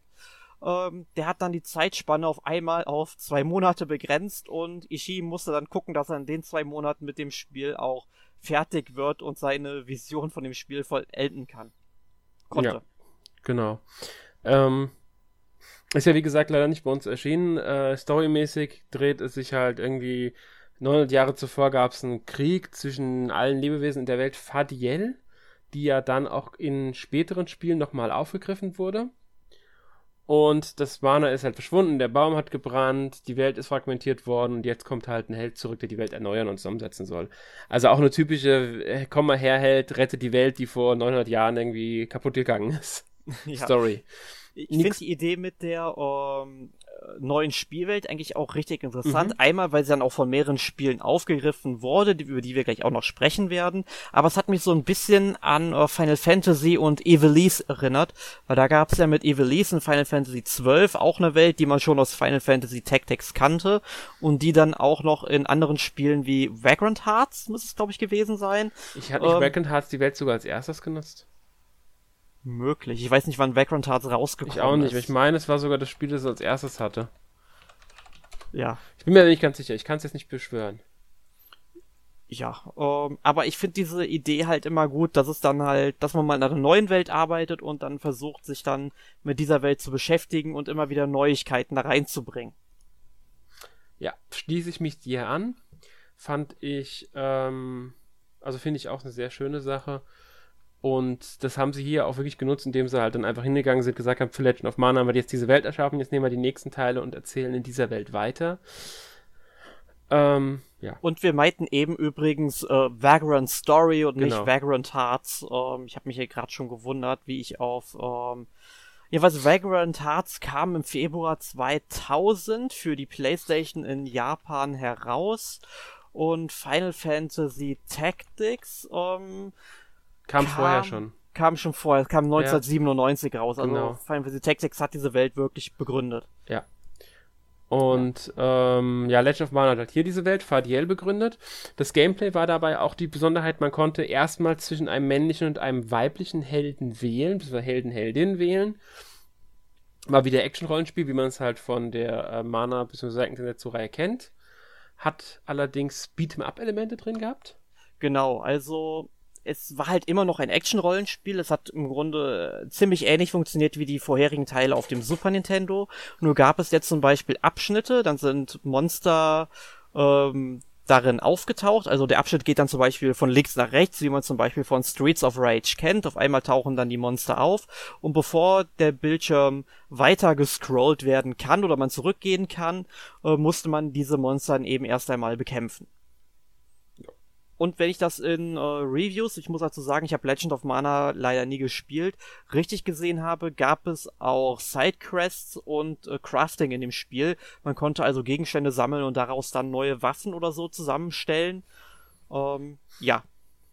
Kann ich leider so nicht sagen, ich habe es nämlich auch nie gespielt. Ähm, ist auf jeden Fall ein interessantes Spiel, wäre eins, bei dem ich sagen würde, da wäre vielleicht auch irgendwann ein Remake angedacht oder denkbar. Mhm. Ähm, ja dafür habe ich das Spiel, das danach kam, tatsächlich gespielt auf dem DS. Genau, jetzt machen wir nämlich einen Zeitsprung von sieben Jahren mhm. äh, ins Jahr 2006 zu Children of Mana. Das übrigens auch die World of Ma das World of Mana Projekt begründet hat. Falls das dir was sagt. Äh, ja, also wir hatten in der Vorbesprechung ja mal kurz drüber gesprochen. Mir war es als World of Mana so nicht bekannt, aber ich habe natürlich bei der Recherche gesehen, dass Spiele entwickelt wurden, die dann äh, thematisch zumindest miteinander zusammenhängen, was man ja zum Beispiel auch von Final Fantasy VII oder Final Fantasy XIII kennt. Genau, also die Compilation of Final Fantasy VII ist damals das beste Beispiel, weil die ja zu, äh, kurz vorher begonnen wurde. Ich glaube, drei Jahre vorher oder so haben die damit angefangen gehabt bei Final Fantasy VII. Und ähm, haben es halt hier jetzt auch so weitergeführt, dann haben gesagt, okay, machen wir bei Mana auch, haben vier Spiele in diese Compilation reingepackt. Ursprünglich war auch ein fünftes geplant für die Wii, das ist allerdings nie erschienen. Ähm, ich kann jetzt gar nicht so genau sagen, was die Spiele genau miteinander verbindet, weil sie haben, also sie haben alle unterschiedliche Genres gehabt, also Ausrichtung vom Spiel her, aber thematisch haben sie halt ähnliche Sachen mit drin, was natürlich innerhalb der Mana-Reihe jetzt nicht so schwer ist, weil die sowieso alle irgendwie miteinander in Verbindung stehen durch die thematischen Sachen. Ähm, das erste war halt dieses Children of Mana, das interessanterweise ähm, halt auf dem DS erschienen ist und wieder als Mehrspielerspiel äh, auch ausgelegt wurde, halt lokal. Genau, also man sieht hier erst einmal, seit ein paar Jahren verstehen sich Nintendo und Square, jetzt mittlerweile Square Enix, wieder richtig mhm. gut. Ähm, also es, es, erscheinen auch schon wieder Rollenspiele vom, äh, von Square dann auf Nintendo-Plattformen, wozu halt auch Children of Mana äh, zählt. Und dieser Mehrspielertitel sollte dann halt auch wieder so dieses Gefühl von Secret of Mana erwecken. Das war zumindest Ishis Intention. Allerdings wurde dieser Mehrspielertitel wirklich nur für das lokale Spiel entwickelt und ohne Online-Komponente, wobei ähm, der Entwickler halt sagt, es wurde eben on, äh, lo nur lokal gemacht, um eben dieses heimelige Gefühl wieder zu erwecken, wenn man Secret of Mana gespielt hat. Äh, ich halte von solchen Aussagen von Entwicklern oder Publishern etc. Ähm, ja, meistens für heiße Luft. Das ja, ich auch. Ich muss eigentlich nur sagen, Kosten eingespart, weil es hätte eigentlich ganz gut funktioniert, weil ich habe auch schon andere Spiele auf dem DS damals wie Fantasy Star Zero gespielt, was mhm. nach einem ähnlichen Konzept funktioniert und das hat wunderbar geklappt. Ja, genau. Also man, man kann es auch jetzt auf dem DS auf, ohne Problem machen können. Ich hätte die Begründung so verstanden, wenn sie gesagt hätten, der DS ist nicht die richtige Plattform für online. Hätte ich vollkommen nachvollziehen können. Damals war es einfach eine Besonderheit auf dem DS eher, würde ich behaupten. Mhm. Gerade bei solchen Spielen hätte ich für glaubwürdiger gehalten, als dass man das heimliche Gefühl zu Hause wieder erzeugen möchte, weil dann hätten sie es auf eine Heimkonsole rausbringen sollen mit Mehrspielermodus. Ja. Meine Meinung dazu. ähm, ja. Die Geschichte ist wieder in Fadiel angesiedelt, wie gesagt. Die spielt ähm, tatsächlich zehn Jahre nach Dawn of Mana, zu dem wir dann gleich kommen werden. Ähm, in der Spielwelt ist halt das Mana wieder versegelt und man kriegt die Aufgabe, das zu retten, bla bla bla, kennt man ja. Es gibt vier wählbare Charaktere und das Ganze ist das Dungeon Crawler Prinzip. Also im Grunde geht man in verschiedene Dungeons, erkundet die, schnetzelt Gegner nach Action-Rollenspielsystem, typisch für die Mana-Reihe, wie halt Secret of Mana und so. Fertig. Also ist, yeah. mehr kann man eigentlich gar nicht zu sagen, weil mehr hat das Spiel. Also es ist, es ist ein typischer Dungeon Crawler mit Mana, also mit halt im Mana, in der Mana-Reihe. Ja, und man muss sozusagen, es ist halt sehr repetitiv. Ich ja. habe es Anfang 2007 auf dem DS gespielt, als es in Europa rausgekommen ist. Ähm, es hat zwar einen sehr schönen Artstyle, der hat mir auch gefallen, weil er mich sehr halt an Secret of Mana erinnert, weil viele Monster oder das ganze Monster-Design auch noch daher stammt. Also da hat sich über die Jahre hinweg äh, seit 1993 oder weiß ich nicht, 91, wann halt Mystic Quest rausgekommen ist, halt relativ wenig getan. Klar, es gab leichte Weiterentwicklung, aber es gab halt einen Wiedererkennungswert. Und das mochte ich an dem Spiel sehr, sehr gerne. Aber ich meine, die Story, die hat jetzt keine Bäume ausgerissen. Das Gameplay war okay. Ich habe es auch durchgespielt damals mit einem Charakter. Ähm, aber es ist jetzt kein Spiel, was ich jetzt für ähm, ähm, halte, um gut in die Mana-Reihe einzusteigen. Ja, stimme ich zu, weil halt einfach zu äh, ist halt Dungeon Crawler. Ich habe mir damals gekauft, weil es ein Mana-Titel war und seit langem mal wieder ein Mana-Titel war, der für mich greifbar ja. war. Deswegen, ich glaube, seit Secret of Mana war das das erste Spiel, das bei uns in Europa erschienen ist. Ganz genau, und das, das war, glaube ich, auch mit mein Grund dafür. Ja, das ist 13 Jahre später, muss man sich mal so äh, vor Augen führen. Und deswegen habe ich es auch gekauft. Und man muss sich mal jetzt auch überlegen, der nächste Teil, der ebenfalls 2006 für die PS2 erschienen ist, Dawn of Mana, in Japan übrigens ähm, auch als Seiken Densetsu 4 bekannt, was ich sehr interessant finde, weil äh, das ja schon wirkt, als ob es eine Art offizieller Nachfolger wäre, wie die an, von den anderen Spielen. Mhm. Ähm, wird als, als der, wirklich als der vierte Teil der Hauptreihe gelistet. Und das finde ich halt schon sehr interessant, weil es ja ähm, die Vorgeschichte zu Shield of Mana erzählt, spielt zehn Jahre ja vorher, ist auch nur in Japan und Nordamerika erschienen, nicht in Europa. Verstehe ich halt wieder nicht, weil Shield of Mana veröffentlichen im DS, aber das PS2-Spiel auf der erfolgreichen Konsole PS2 veröffentlichen sie nicht. Ja, das frage ich mich auch, weil die PS2 war jetzt, sage ich mal, auch noch ein bisschen besser als der DS prominent. Vor allem in der Zeit, 2006 müssen wir sagen. Ne? Mhm. Da gab's mit Sicherheit schon über 100 Millionen verkaufte PlayStation 2. Ich bin ich mir nicht sicher. Weiß es nicht. Das war halt das Problem war, zu der Zeit stand die PS3 schon vor der Tür. Ja. Und das Spiel wäre in Europa erst erschienen, nachdem die PS3 schon da war. Und damit haben sie sich wahrscheinlich gedacht, das macht keinen Sinn mehr, weil neue Konsole ist ja schon da. Ja, wobei man halt sagen muss, die PlayStation 3 hat am Anfang 600 Euro gekostet. Ähm. Trotzdem, ich habe sie auch nicht zum Release gekauft. Trotzdem ist es, ich, ich kann den Entwickler dann schon verstehen, weil sie haben es äh, wahrscheinlich jetzt ein Jahr gedauert und zu dem Zeitpunkt war die PS3 dann auch schon wieder günstiger. Äh, da kann ich schon verstehen. Ähm, man soll dazu sagen, Dawn of Mana ist auch eins dieser Spiele, die zu dieser ähm, World of Mana-Reihe gehören. Mhm. Die Geschichte ist, wie gesagt, in dieser ähm, Spielwelt Fadiel angesiedelt. Ähm, genau, es fängt da auf der Insel Ilusha an. Genau. Die wird von dem vermutlich bösen König Stroud angegriffen und ja. der ein Portal zur Welt Mavolia öffnen möchte.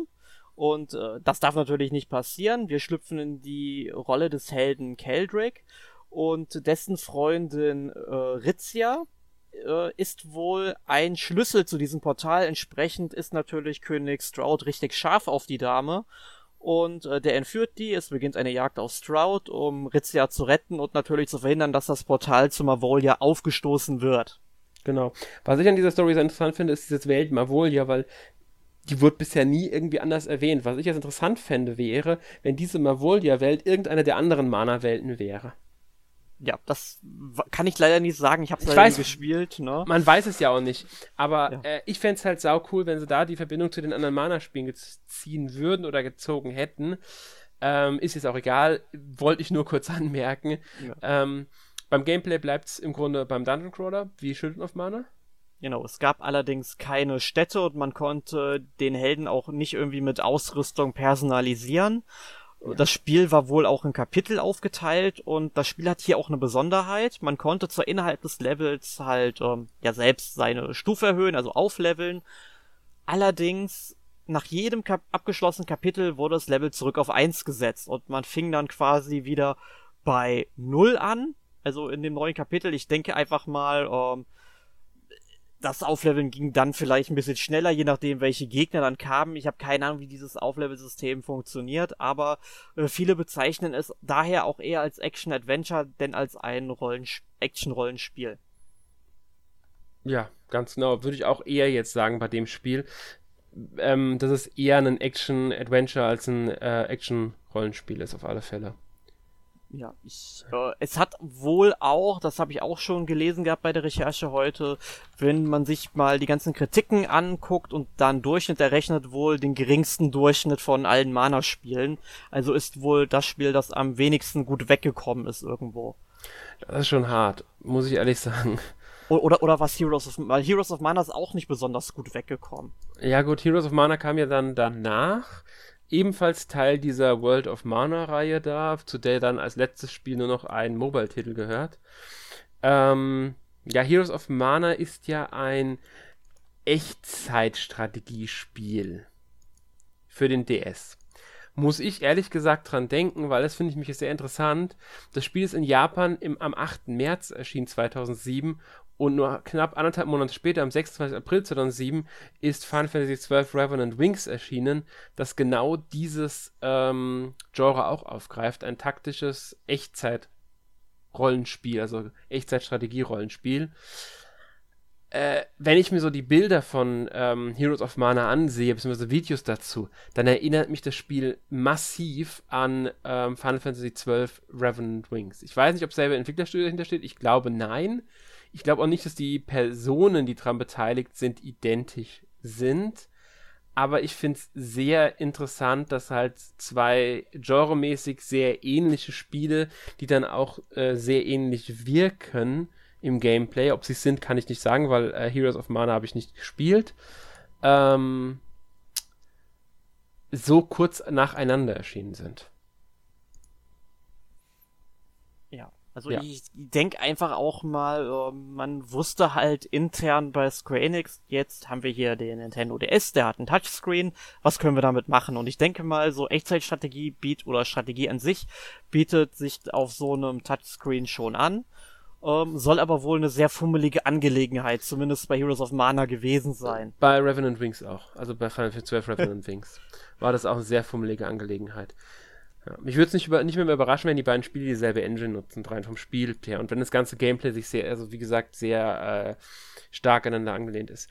Ähm, Durchaus möglich, dass ja. das intern dann rumgereicht wurde. Genau. Also man muss dazu sagen, Heroes of Mana ist im Gegensatz zu ähm, Dawn of Mana in Europa erschienen, DS halt wieder, weil, und ich glaube hier wirklich daran, das lag daran, dass die PS3 damals kam.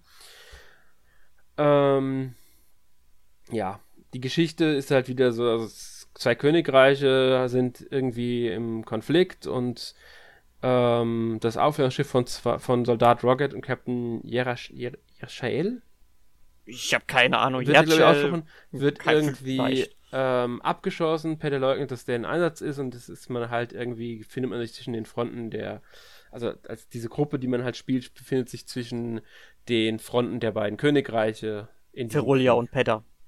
Verolia und Pedda, genau. Und äh, man kann Monster befehligen, was übrigens in Final Fantasy II Revenant Wings auch geht. ich will es nur anmerken, weil ich habe echt das Gefühl, die haben hier zwei Spiele, also zwei, ein Spiel genommen und zu zwei einfach aufgeteilt und jeweils dann die Story drüber gestülpt die Charaktere aus den beiden Franchises. Du bei böse Zunge, du. Hä? Du böse Zunge, du. Ja, bei Final Fantasy 12 äh, Revenant Wings sind es halt die Charaktere, die man aus dem Spiel kennt, also Vahn zum Beispiel, ähm, und Pinollo und so. Aber äh, ich finde es halt schon sehr, sehr verdächtig, dass die Spiele so nah beieinander. Ich will ja nicht behaupten, dass sich keine Mühe gegeben hätten. Ich sehe ja auch ein, wenn sie da diese Idee hatten, sie hatten dieses, diese, diese Engine, sie hatten die Möglichkeit dazu. Es waren ja auch Square Enix mit zwei ähm, verschiedenen ähm, Unterstützungsstudios. Bei Heroes of Mana war es Brownie Brown und bei Revenant Wings war es äh, Think and Feel, die mir ehrlich gesagt nichts sagen. Brownie Brown kenne ich immerhin vom mhm. Namen her. Die heißen, glaube ich, heute One Up Studio. Wenn dir das was sagt. Nee, Brownie Brown hat mir was gesagt, aber äh, die haben sich anscheinend dann mal umbenannt und Genau. die haben auch ähm, ganz interessante Spiele entwickelt, unter anderem Mother 3, Nintendo. Ich will immer noch eine englische oder deutsche Version von Mother 3 haben. Ja, also die Game Boy Advance Version, davon muss man sagen. Ähm, Mhm. Genau, haben sie gemacht. Sie hatten dieses. Ähm, Äh, war ja ein Game Boy Advance Spiel, ne? Genau. Sie haben ähm, dieses London Live in Professor Layton and the Last Spectre entwickelt, mitentwickelt, was ja bei uns in der, Deu in der europäischen Version, bis ich glaube, in der kompletten westlichen Version komplett gefehlt hat. Das war dieser Rollenspielteil, der in diesem Professor Layton drin war, der aber nicht nach Europa, ich glaube auch nicht nach Amerika gekommen ist, weil zu große Übersetzungsanforderungen und so weiter, was ich immer noch sehr, sehr ärgerlich finde.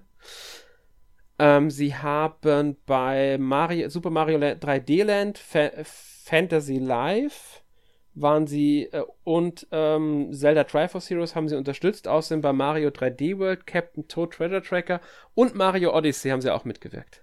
Und das wichtigste Spiel überhaupt hast du vergessen, und zwar Blue Dragon Plus, was auch wieder so ein Echtzeitstrategiespiel für den Nintendo DS ist. Das übrigens 2008 kam, also knapp anderthalb Jahre nachdem ähm, das äh, Heroes of Mana kam. Allerdings haben sie das für Mistwalker entwickelt und mit viel Plus zusammen.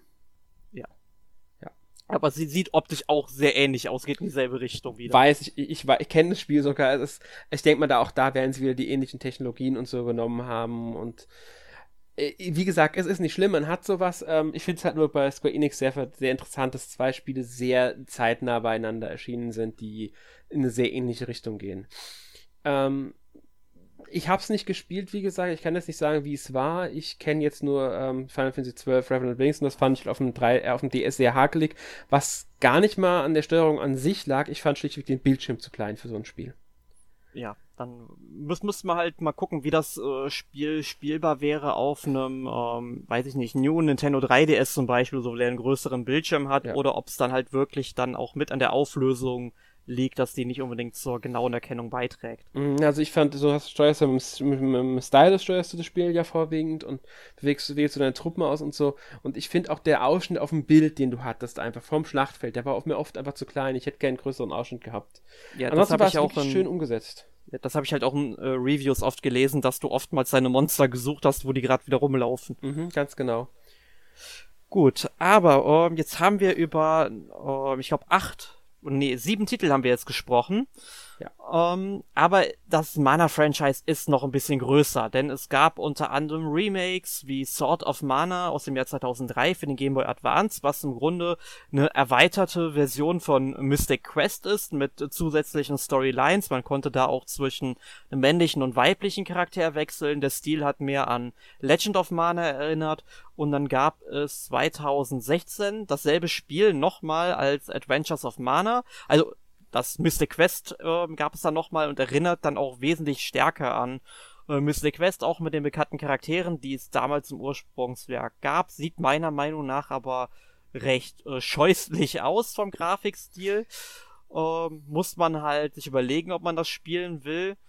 Und im selben Grafikstil erschien dann, glaube ich, ein Jahr später, 2017 oder 2018 war es, ich bin mir gerade nicht sicher, dann auch nochmal von Secret of Mana das Remake für die PlayStation 4 und den PC, was am Ähm, Anfang wohl ein bisschen bugverseucht gewesen sein soll. Ich weiß nicht, wie es mittlerweile rausgepatcht ist. Ich weiß ich auch nicht, ich habe es ehrlich gesagt nicht gespielt. Aber ganz lange mit um so Adventures of Mana, weil du es nicht erwähnt hattest, das ist für Android und iOS erschienen und dann nachträglich noch für die PlayStation Vita. Genau, und vor allem nach Fanprotesten, muss man Ja, sagen, wo ich mich man- auch dran beteiligt habe. Ja, das sollte man dazu vielleicht sagen. Da würde ich mir ehrlich gesagt eine Neuauflage von dem Spiel wünschen für die Switch oder so. Nur dann bitte auch mit besserer Grafik. Also, was, was ich mir vorstellen kann, dass tatsächlich, ähm, bevor Trials of Mana das Remake rauskommt, dass äh, Square Enix auch noch die Remakes von Adventures of Mana und Secret of Mana auf die Switch portiert. Aber Mhm. ich glaube nicht, dass wir so viel Glück haben und so eine schöne Grafik wie bei Trials of Mana bekommen werden. Nein, glaube ich auch nicht. Ähm, ja, du hast ja schon gesagt, es gab diese ganzen ähm, Remakes. Dann gab es ja die Mobile-Ableger, ähm, von denen einer, und zwar dieses, ich glaube, äh, Friends of Mana müsste es gewesen sein, gehört zu dieser World of Mana-Reihe, die es da gibt. Und das ist, Friends of Mana ist, wenn ich mich jetzt nicht komplett täusche, müsste das dieses Mobile-Ding, Multiplayer-Rollenspiel-Ding sein. Das allerdings nicht in dieser Welt spielt, in der ähm, zum Beispiel äh, Children of Mana spielt, also nicht in Fadiel. Es spielt in der Welt, ähm, Moment, ich krieg's zusammen, Midiel. Da war man sehr, sehr, ähm, ja. Es soll wahrscheinlich. Kreativ. Ich denke eher, das soll, ah, ist Absicht, das ist Wollten, dass man das sehr ähnlich gibt. Ähm, dann gab es ja noch dieses äh, Circle of Mana. Das ist auf der Gree-Plattform. Das ist irgendwas in Japan, muss man dazu sagen. Ich kenne mich da auch nicht so ganz mit aus, muss ich ehrlich sagen. Erschienen. Ähm, ich kann zu dem Spiel ehrlich gesagt so gut wie gar nichts sagen, weil ich mich nie wirklich mit beschäftigt habe. Es geht irgendwas um Karten, glaube ich. Und das ist ein Battle Game. Also Card Battle Game ist es, soweit ich weiß. Also kann man sich, glaube ich, darunter vorstellen. Yu-Gi-Oh! und so kommt da die meisten wahrscheinlich sofort in den Sinn oder Magic. Ähm, ja, und das letzte von denen ist Rise of Mana. Ähm, das glaube ich sogar ein Action-Rollenspiel war, das irgendwie Free-to-Play war, äh, Mikrotransaktionen unterstützt und ich meine sogar acht Spieler Koop. Allerdings nur für iOS und später Android und PS Vita sogar noch veröffentlicht worden. Sollte man vielleicht da auch anmerken, das Spiel ist 2015 dann noch für PS Vita gekommen.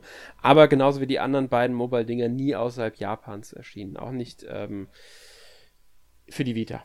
Ja, ich glaube auch nicht, dass wir Rise of Mana hier dann auch noch für die Vita bekommen werden. Einmal, äh, äh, ja, die Vita ist ja mittlerweile, die Produktion ist ja eingestellt. Genau. Und Man sollte vielleicht noch anmerken, das ja. Spiel ist am 6. März 2014 gestartet und zwei Jahre später, im März 2016, wurde es aus finanziellen Gründen unter, äh, der Service eingestellt von Rise of Mana. Also äh, nein, das kommt definitiv nicht mehr. Also man, man, kann also schon erkennen, dass man die Mana-Reihe schon irgendwie totgeritten hat. Ja. Ähm, Anmerkung dazu, Friends of Mana, dieses Multiplayer-Ding, ist, ist äh, im Februar 2011 offline gegangen, da wurden die Server abgestellt und Circle of Mana sind die, äh, hat der Service Ende äh, September 2015 geendet. Da sind alle drei auch schon wieder ja, ad acta gelegt worden. Die gibt's nicht mehr im Grunde. Sollte man vielleicht dazu auch sagen. Ja, soviel zu den Mobile-Spielen. Und dann genau. gibt's ja noch die schöne Collection, von der wir schon öfters gesprochen haben, die Secret of Mana Collection, die jetzt äh, für die Switch erscheint, beziehungsweise äh, digital schon erhältlich ist. Genau, man muss dazu sagen, vor zwei Jahren kam das ganze Ding schon in Japan raus und ich habe es mir 2017, wenige Wochen nachdem die erschienen ist, dann auch schon importiert. Also heißt schön mit dem Gang zum Zoll, um denen zu erklären, hey, das Spiel gibt's nicht in Europa. Äh, ich hab's halt importiert hier, dann noch äh, die Steuer drauf und so weiter, ne? Also schön ein bisschen mehr Geld ausgegeben. Ja, und jetzt kommt das Spiel noch hier raus. Das ärgert mich so ein bisschen, muss ich ehrlich sagen. Ja, verstehe ich sogar. Ähm, ja, also es wird halt kommen, ähm, ist draußen, digital, wie gesagt. Am 27. August kommt jetzt die physische Version, die allerdings, soweit ich es verstanden habe, limitiert sein soll. Ähm, ich weiß jetzt nicht, ob damit gemeint ist, dass es nur um die Erstauflage geht, die ein Wendecover hat, oder ob wirklich das komplette Spiel nur in begrenzter ähm, Stückzahl ähm, erscheint, weil es heißt nämlich offiziell irgendwie begrenzte Stückzahl für die einzelnen Versionen, aber es kann sich auch aufs Wendecover beziehen. Das ist in dem Text, den ich da gelesen hatte, nicht so ganz klar herausgegangen, muss ich dazu sagen. Das stimmt allerdings. Ja, das frage ich mich halt auch immer. Die haben immer gesagt, ja halt so limitiert und so weiter, denke ich mir, okay. Wenn ihr, wenn das Ding wirklich limitiert ist, dann finde ich, dann solltet ihr auch den Mumm haben, eine Stückzahl dazu zu schreiben und ja. nicht erst abwarten, wie groß das Interesse ist. Ähm, und dann würde man ja einfach, sag ich mal, eine Lieferung raushauen. Wenn das Interesse klein ist, dann produziert man es halt nicht nach, ne? Ganz ähm, genau. Ab, aber ich meine, ich habe es mir recht schnell vorbestellt gehabt und man kann es auch immer noch vorbestellen. Und ich finde, 40 Euro für die Sammlung ist auch ein völlig akzeptabler Preis, weil du bekommst drei richtig gute Spiele. Ähm, klar, Mystic Quest ist nach heutigen Maßstäben vielleicht ein bisschen antiquiert, macht aber trotzdem immer noch Spaß, funktioniert sehr gut. Secret of Mana ist halt ein Klassiker, der immer hoch gelobt wird in Deutschland. Und Trials of Mana musste halt komplett nochmal hier übersetzt werden in mehrere Sprachen. Und ich finde, dafür kann man den Preis von 40 Euro, vor allem für die Retail-Fassung, die ja genauso viel kostet wie die digitale Ausgabe, äh, ruhig bezahlen. Denke ich auch. Also ich werde es mir wahrscheinlich nicht holen erstmal, weil äh, mir fehlt ja auch die Zeit für die Spiele und ich warte lieber auf das Remake von Trials of Mana. Aber vielleicht hole ich sie irgendwann noch nachträglich, wenn ich sie dann noch kriege. Genau, und in dem Zusammenhang würde es mich halt auch freuen, wenn wir vielleicht irgendwie noch eine Retail-Version von Grandia 1 und 2 bekommen, weil 40 Euro dafür den Download möchte ich dann doch nicht ausgeben. Mhm. Dazu fällt auch, mir ein interessanter Fakt ein. Die deutsche Übersetzung hat einen sehr schönen Fehler drin. Fräulein. Die, Fräulein, ganz genau. Statt Miss, wenn, äh, also Miss, wenn ein Schlag vorbeigeht, steht nicht verfehlt oder sowas, dann steht Fräulein. ähm, weil halt, keine Ahnung, zu direkt übersetzt. Ähm, ist jetzt nicht so toll, aber okay. So ja, Maschi dazu. Ähm, maschinell übersetzt. Maschinell über bestimmt maschinell übersetzt zum Teil. Ja, gut, kann gut sein. Äh, jetzt wollen wir noch die wichtige Frage klären, welchen Teil empfehlen wir denn den Hörern? Muss ich ehrlich sagen, finde ich gar nicht so leicht, weil ähm, die Auswahl ist jetzt nicht so groß. Einige Teile gibt es bei uns schlichtweg nicht in Europa offiziell, beziehungsweise man könnte sie importieren, wenn man sie denn noch bekommt. Ähm, deswegen würde ich ganz klar sagen, die Collection, die jetzt erscheint, beziehungsweise digital schon erhältlich ist. Weil da kriegt man die drei wahrscheinlich, also die drei ersten Spiele, darunter bestimmt auch die zwei besten. Mhm. Secret of Mana und Trials of Mana würde ich da jetzt nehmen. Ähm, und auch die wichtigsten Spiele dieser Reihe, weil man muss es leider sagen, die Mana-Reihe hat nach ähm, Trials of Mana dann doch nachgelassen. Ähm, Shield of Mana ist ein nettes, netter Dungeon Crawler.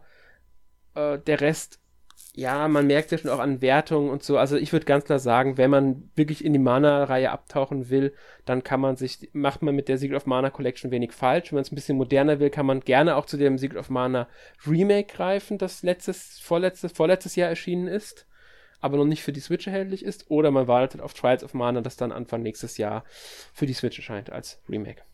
Ja, ich schließe mich dir da im Grunde genauso an. Also ich würde am ehesten Secret of Mana oder Trials of Mana empfehlen, weil das meiner Meinung nach auch mit Abstand die besten Teile sind. Mhm. Aber hier würde ich dann auch sagen, holt euch die Collection und ähm, habt Spaß mit drei wirklich wunderbaren Titeln. Und vielleicht kriegen wir irgendwann ja noch eine zweite äh, Mana Collection, die dann eben vielleicht Legend of Mana und Dawn of Mana etc. enthält. Uh, man sollte ja niemals nie sagen, wir leben mittlerweile in einer Welt, in der alles möglich ist. Ne? Und daher, ähm, ja, ja. State, sollten wir da, da, mal gespannt in die Zukunft blicken. Und ich finde, äh, Square Enix sollte gucken, das Interesse an Mana-Franchise ist da, vielleicht hier nochmal einen neuen Titel zu veröffentlichen mit Absch also außen, äh, wenn man mal von Remakes abguckt, vielleicht mal so einen richtig offiziellen Nachfolger, äh, sowas wie Dawn of Mana halt nur dann eben so auch umgesetzt wie die älteren Teile. Fände ich auf jeden Fall schön, würde ich mir für das Franchise wünschen. Würde ich mir auch wünschen, vielleicht kann da, kommt das sogar, weil man muss jetzt abwarten, wie wird Trials of Mana, wie wird das Remake, was wird es, weil ich denke, genau das könnte das werden, was wir uns jetzt auch wünschen, nur halt als Remake. Und vielleicht, wenn sich das Ding gut tun und verkauft, kommt das ja dann sogar als nächstes. Ja. Muss man einfach mal abwarten. Gut, Gut, dann würde ich sagen, sind wir für heute mit dem Mana-Thema durch, oder? Ja, ich habe da nichts anzumerken. Alex, was hast du letzte Woche gespielt? Ja, was habe ich letzte Woche gespielt? Das habe ich mir ehrlich gesagt überlegt und mir ist aufgefallen, ich habe schon ein bisschen mehr gespielt, als ich jetzt dachte. Ähm, Fire Emblem Three Houses habe ich weitergespielt. Darüber hatten wir allerdings bereits im Podcast gesprochen und zwar vor zwei Wochen. 290 war das. Ähm, mir gefällt es immer noch sehr gut. Ich bin immer noch dabei und auch immer noch motiviert, ähm, es mindestens zweimal durchzuspielen, denke ich. Wobei ich erstmal den ersten Durchgang schaffen muss, weil ich habe halt dann auch nicht die Zeit, mich komplett nur diesem Spiel zu widmen. Entsprechend habe ich mich auch P-Cross Lord of the Nazarick weiter gewidmet. Das ist halt typisches P-Cross-Spiel mit Overlord um drüber gestülpt. Ich habe halt jetzt eine Pause gemacht gehabt, weil ich mir erst die zweite Staffel ansehen wollte. Das Spiel umfasst halt die Storylines, beziehungsweise erzählt die Storylines von allen drei bereits existenten Anime-Staffeln nach. Die dritte lief ja in Japan im Sommer 2018 im Fernsehen. Ist bei uns in Deutschland leider noch nicht erschienen, weil bei uns ja gerade erst ähm, die zweite Staffel jetzt Ende Juli erschienen ist. Jetzt habe ich sie endlich auch geguckt, deswegen spiele ich jetzt auch ein bisschen das Picross weiter, ob ich dann weiterspiele oder warte bis irgendwann nächstes Jahr wahrscheinlich erst die dritte Staffel kommt, muss ich mal abwarten. Ähm, ja, und ich habe mich an die Oninaki-Demo gesetzt. Das ist ja dieses neue Spiel von RPG Factory, das da jetzt, äh, ich glaube, am Freitag sogar erscheint schon. Ähm, Square Enix ist der Publisher. Muss ich sagen, überrascht, hat mich ein bisschen überrascht, weil die anderen beiden Spiele von der RPG Factory fand ich jetzt, ja, ordentlich, aber nicht so überragend. Lost 4 habe ich mir auch nie nach der Demo gekauft. Ähm, äh, einem Setzen habe ich gespielt Uninaki, muss ich sagen, gefällt mir jetzt sowohl vom Kampfsystem als auch den, ähm, der Prämisse der Story und so das ganze Leben- und Tod-Thematik und die Welt der Lebenden, die Welt der Toten, dass die Menschen verloren gehen und so weiter, wenn sie zu viel trauern und so weiter und so fort. Also die Verlorenen, die Toten, die Seelen nicht wiedergeboren werden können und so. Finde ich alles sehr interessant. Auch mit den Dämonen, also Ver äh, Verlorene, die ihr Gedächtnis verloren haben und jetzt halt als Dämonen an der Seite der ähm, Wächter kämpfen, die halt den Seelen, die ihren Weg verloren haben, helfen, den Weg wiederzufinden, damit sie wiedergeboren werden können und so. Finde ich alles super interessant, deswegen bin ich da mal gespannt auf dieses Spiel. Also Demo hat mich da schon überzeugt. Auch weil sie äh, länger ist, als ich gedacht hätte muss ich ehrlich sagen. Man kann dem Spiel schon, man kann schon eine gute, gut was in dem auch mitbekommen, was einem bei diesem Spiel erwartet. Wie ich finde. Ja, ähm, und was hast du gespielt? Äh, ja, ganz kurz noch zu äh, Oninaki. Ja. Ähm, auf jeden Fall interessiert bin ich am Spiel. Mhm. Ich muss sagen, ich fand ähm, Lost äh, Sphere, oder wie heißt, wie, wie wird's ausgesprochen? Sphere? Ich glaube Lost Sphere, ja. Ja. Ähm, fand ich okay, war aber eher meiner Meinung nach so mittelmäßig, weil Mhm. ich finde, der Entwickler macht den ganz falschen Ansatz. Er sagt halt immer wieder, ja, man möchte sich unbedingt so an diesen 16-Bit-Rollenspielen vom Super Nintendo orientieren. Aber ich finde, dann müsste man die ganzen Spiele anders angehen. Also allein schon vom Grafikstil muss man Mhm. das anders gestalten und äh, wie die Spiele aufgebaut sind. Die sind ja alle dann doch sehr linear. Gut, das waren viele Super Nintendo Rollenspiele auch, aber man hatte halt durch eine große Oberweltkarte viele verschiedene Orte und so weiter eben nicht so das Gefühl, eingeengt zu sein. Und äh, bei Lost 4, ich hab's fünf, sechs Stunden oder so gespielt. Ich habe halt eher so das Gefühl, ich renn von einem Ort zum anderen und und bleib immer in dieser Bahn drin und deswegen bin ich immer sehr skeptisch bei diesem Entwickler mittlerweile. Ja, kann ich verstehen. Äh, bin ich auch noch nicht überzeugt, ob das, das wirklich wieder abgelegt haben. Was sie, soweit ich mitbekommen habe, nicht gesagt haben, ist, dass sie dieses alte Rollenspielgefühl wieder einfangen wollen. Sie machen einfach ein neues Action-Rollenspiel. Ich bin mal gespannt, wie frei das Spiel wird. Da bin ich mich genauso wie du noch skeptisch und wie stark sich das auswirkt. Weil es kann ja auch sein, auch wenn es nicht frei ist, dass es sich trotzdem gut anfühlt. Weil, wenn ich es richtig aus der Demo jetzt herausinterpretiere, verzichten sie auf eine Oberwelt. Man wird wohl über ein Schnellreisesystem bzw. eine Karte reisen. Ja, aber es Und ist ja auch nicht- eher so ein Action-Rollenspiel. Genau. Ne? Es geht eher in die, also du hast ganz klar ein Action-Kampfsystem ähm, und so weiter. Kämpfst direkt, hast du diese Dämonen, die dir dann auch Fähigkeiten verleihen, die du per Tastendruck einfach auslöst und sowas. Deswegen ähm, erinnert mich ein bisschen von der Art auch mehr an die Mana-Reihe jetzt, muss ich sagen. In manchen Punkten. Nicht komplett, aber in ein paar Punkten. Ähm, bin ich mal gespannt, was draus wird und wie es dann linearitätmäßig und so weiter wird. Aber auf alle Fälle ein Titel, den ich im Auge behalten werde, weil er der beste von dem Entwickler jetzt werden könnte. Ja, und äh, vielleicht werden wir in ein paar Wochen auch noch über dieses Spiel reden können. Genau. Gut, äh, aber was habe ich in dieser Woche gespielt? Das, äh, mein Spielverhalten hält sich momentan in Grenzen, da ich doch recht viel an meiner Masterarbeit schreibe und mich vor allem darauf konzentriere. Aber wenn ich in dieser Woche Zeit gehabt habe, dann habe ich vor allem PictoQuest The Cursed Grids gespielt, habe es jetzt auch fast durch, müsste so bei 80% ungefähr sein von dem Spiel ist halt eine Mischung aus äh, Picross und leichten Rollenspielanleihen, was ich ziemlich interessant finde. Man äh, reist dann quasi über vorgelegte Pfade über so eine Oberweltkarte von einem Picross zum nächsten, wo man dann entweder eine Truhe öffnen muss, indem man das Picross löst. Also immer wenn man ähm, eine Reihe in den Picross gelöst hat, äh, kriegt man einen Vorteil, um halt die Truhe aufzuschlagen oder einen Vorteil, um einen äh, Gegner zu besiegen. Denn gegen Gegner kämpft man in diesem Spiel auch nebenher und jeder Gegner hat halt eine Angriffsleiste, die sich füllt. Und wenn man quasi eine Reihe, die man jetzt gerade lösen möchte, ähm, halt dann ähm, ja schließt, also löst, dann führt man einen Angriff gegen den Gegner aus, der verliert ein paar Kraftpunkte oder bisschen von seiner Lebensenergie sozusagen und muss seinen Angriff auch wieder von vorne starten. Dann muss man auch anfangen zu taktieren. Welche Reihen kann ich, sage ich mal, fast vollständig lösen? Welche lasse ich mir so offen, wo ich dann noch ein Feld ausfüllen muss, damit ich im Notfall den Angriff verhindern kann? Denn man hat auch noch Selbstenergie, was das Ganze ziemlich taktisch macht. Das äh, führt halt dazu, dass man wieder so ein bisschen diesen Zeitdruck hat, den ich in den älteren Picross-Spielen immer so geliebt habe, wo man dann bei Rätseln oft nur so eine Stunde Zeit hatte, was besonders bei den letzten Rätseln im Spiel, vor allem bei äh, Mario Super Picross auf dem Super Nintendo, unglaublich schwierig war. Besonders wenn man die Zeitstrafen bedenkt, die man bekommt für Fehler.